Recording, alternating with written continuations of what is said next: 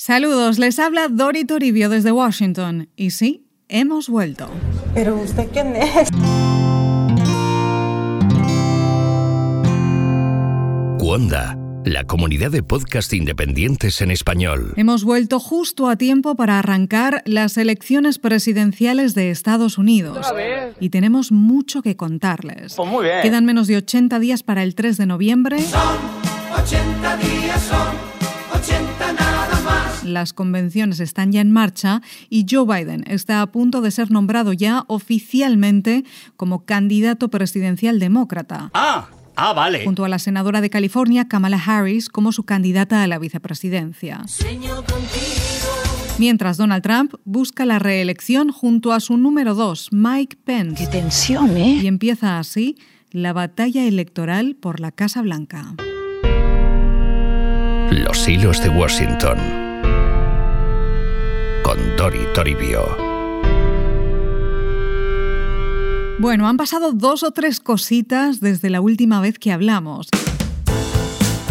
Este 2020, que está siendo muy intenso, arrancó con la confirmación de Estados Unidos de la muerte del poderoso general iraní Soleimani y la respuesta de Teherán con un ataque de misiles a dos bases en Irak, mientras en Washington arrancaba el juicio político o el impeachment contra el presidente Trump, que finalmente fue absuelto por el Senado el 6 de febrero. The Senate having tried Donald John Trump, President of the United States, and two thirds of the senators present not having found him guilty of the charges contained therein. Esto solo días después de que arrancaran las elecciones primarias demócratas con muchas turbulencias y un favorito en teoría, Joe Biden, el vicepresidente durante la administración Obama, que empezó no siendo favorito, con importantes derrotas ante el senador de Vermont, Bernie Sanders, hasta que la carrera se dio la vuelta el supermartes del 3 de marzo y llegó la resurrección. Esto es BBC. At 77, no one's calling Joe Biden the comeback kid, but he is implausibly back from the political dead. And perhaps even more implausibly, now the youngest man left in the Democratic race. Thanks to the heart of the Democratic Party in South Carolina, I'm very much alive. Y a partir de ahí, Biden fue consolidando su victoria en unas primarias que quedaron poco a poco en un segundo plano en primavera. Primero, con el fuerte golpe de la pandemia del coronavirus a Estados Unidos, donde hay ya más de 5 millones de casos y unos 170.000 muertos. But we'll begin with the U.S. topping more than 5 million cases of coronavirus. That milestone comes only about two weeks after the U.S. hit 4 Además del colapso de las bolsas, fuertes problemas en la economía y el empleo del país, enfrentamientos por las órdenes de quedarnos en casa, por las restricciones, las mascarillas y por algo más. En mayo estallaron fuertes protestas en decenas de ciudades contra el racismo y la violencia policial, en apoyo al movimiento Black Lives Matter tras la muerte del afroamericano George Floyd a manos de la policía en Minnesota.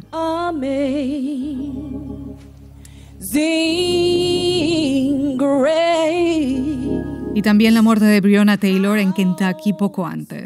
Muchas protestas han continuado a lo largo de todo el verano. Un verano duro en este país dividido y golpeado por las tensiones raciales, por la pandemia y sus consecuencias humanas y económicas, y con fuertes críticas a la Casa Blanca por no haber reaccionado antes y por no haber controlado la situación a estas alturas, junto a los gobernadores de los estados. It's going away now. It'll go away like things go away. Absolutely. It's no question in my mind. It will go away. Please go ahead. Hopefully Pero el presidente Trump lleva meses insistiendo en que el virus desaparecerá y ha puesto en marcha una operación sin precedentes para encontrar una vacuna contra el coronavirus cuanto antes.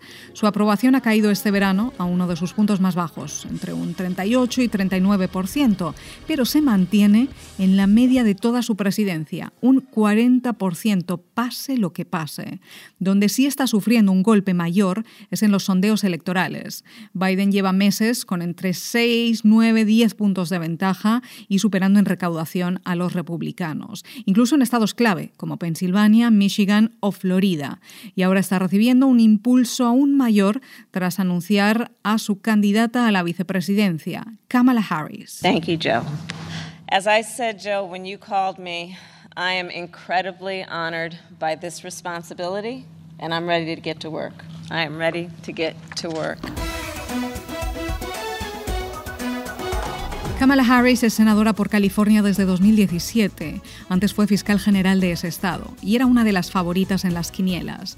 Es hija de inmigrantes, padre de Jamaica y madre de la India, y es la primera candidata a la vicepresidencia afroamericana y de origen asiático, y la tercera mujer de la historia en ocupar ese cargo en un gran partido.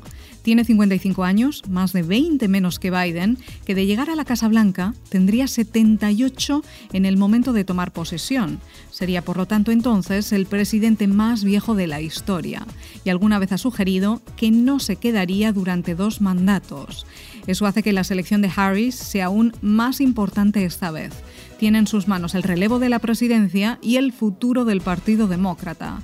Su perfil, más joven, más energía, más diverso, es un factor a la hora de movilizar el voto, especialmente entre jóvenes, mujeres y afroamericanos. Her story is America's story. Different from mine in many particulars, but also su historia es la historia de Estados Unidos, decía Biden, reconociendo las diferencias entre ambos, una de las razones de su decisión. Otra, según contó, es la buena relación que Harris tuvo con su hijo Bo, fallecido de un tumor cerebral en 2015. Biden sella así el futuro de su ticket presidencial con una decisión histórica pero no muy arriesgada. Kamala Harris tiene un perfil conocido, moderado, con experiencia y algunas posturas en común con los sectores más progresistas del partido, en busca de eso, un territorio que una a los votantes más de izquierda y a los más de centro o incluso a aquellos conservadores decepcionados. Habrá que ver si en la práctica todo esto funciona, porque ya hemos visto algunas críticas a su elección por parte de otros demócratas que consideran su legado como fiscal general en California demasiado duro y por sus feroces ataques a Biden durante las primarias demócratas, de las que se retiró en diciembre de 2019 algo que usa ya la campaña de Trump. I was a little surprised. She was extraordinarily nasty to uh, Kavanaugh, Judge, Judge Kavanaugh then, now Justice Kavanaugh. She was nasty to a level that was just uh, a horrible thing the way she was, the way she treated now Justice Kavanaugh. And I won't forget that soon. Trump ha llamado a Kamala Harris asquerosa, agresiva, mujer enfadada y ha confesado estar sorprendido de que Biden la haya seleccionado después de sus fuertes diferencias en los debates del año pasado, en temas de racismo o en cuanto a las acusaciones de comportamiento sexual inapropiado a Biden. Trump acusa además a Biden de estar mayor, cansado, sin energía y querer ser un presidente en transición que deje las riendas a Harris en breve. Insisten sus seguidores en que ha estado desaparecido en el sótano de su casa en Delaware durante la pandemia y su campaña argumenta que el ticket Biden-Harris va de la mano con la izquierda radical. And, Joe Biden's decision to add Kamala Harris to the ticket confirms everything President Trump and I have been saying, and that is that Joe Biden and the Democratic Party have been overtaken by the radical Joe Biden y Kamala Harris rechazan estas acusaciones, lanzando a su vez duros ataques contra el presidente Trump y su gobierno por falta de liderazgo ante la crisis del coronavirus, dicen, y las muertes que continúan en ascenso. Le acusan de rendirse ante la pandemia y de politizar la tragedia, y se ofrecen como la alternativa con experiencia de gobierno que estará lista para trabajar desde el primer día por todos los estadounidenses, aseguran. Los Hilos de Washington. Con Dori Toribio. Veremos cómo es recibido su mensaje esta semana de convención demócrata. Ojo, ojo, ojo. Si realmente hay unidad y cierre de filas en el partido. ¿Quién sabe? Y veremos también el regreso de los Obama. ¡Toma! Del expresidente Barack Obama y la ex primera dama Michelle Obama. Yes, we can. Con dos de los principales discursos del evento político que será seguido después por la convención republicana a final de agosto. Una fiesta de la leche, vamos. Y todo lo contaremos aquí en los hilos de Washington. Qué guapa, qué baja. Hasta entonces, que pasen ustedes una excelente semana. That's enough. Put down the mic. Descubre nuevos podcasts en cuonda.com, la comunidad de podcast independientes en español. I'm not happy about when I hear a chant like that.